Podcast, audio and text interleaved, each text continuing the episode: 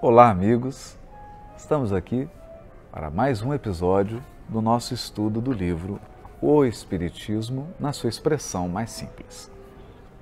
E nós começamos hoje um item grande, profundo e denso, que é o item 5, que diz assim: A origem e o modo de criação dos espíritos nos são desconhecidos sabemos apenas que são criados simples e ignorantes, isto é, sem ciência e sem conhecimento do bem e do mal, mas com igual aptidão para tudo, porquanto Deus, em sua justiça, não podia isentar a uns do trabalho que impusesse a outros para chegar à perfeição. No princípio, eles se acham numa espécie de infância sem vontade própria e sem consciência perfeita de sua existência. Bom, então nós vamos começar o comentário desse item pelo final. Os espíritos são criados simples e ignorantes, ou seja, numa espécie de infância. Imagina um recém-nascido.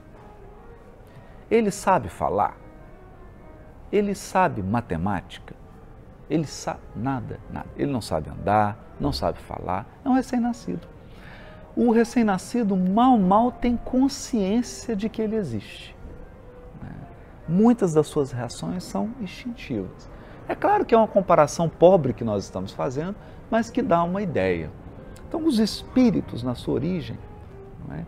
não têm uma consciência perfeita nem mesmo da sua existência porque eles não têm nem o pensamento contínuo, né? não têm vontade própria.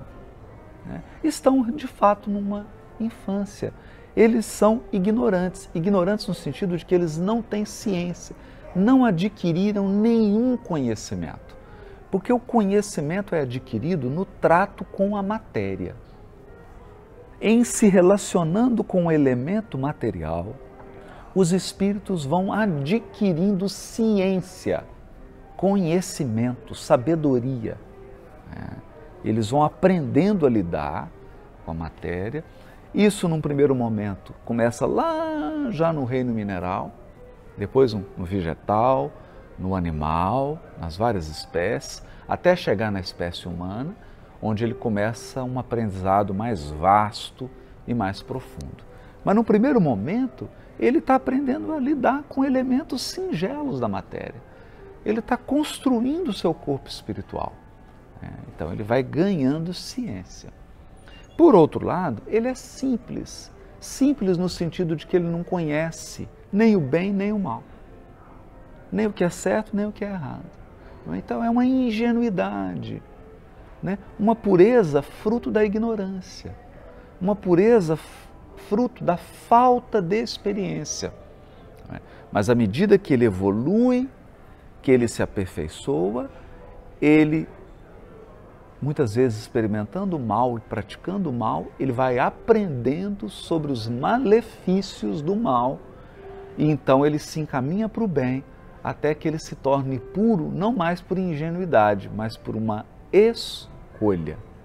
A pureza fruto da escolha da sabedoria, da capacidade de distinguir os malefícios do mal e os benefícios do bem. Até o próximo episódio.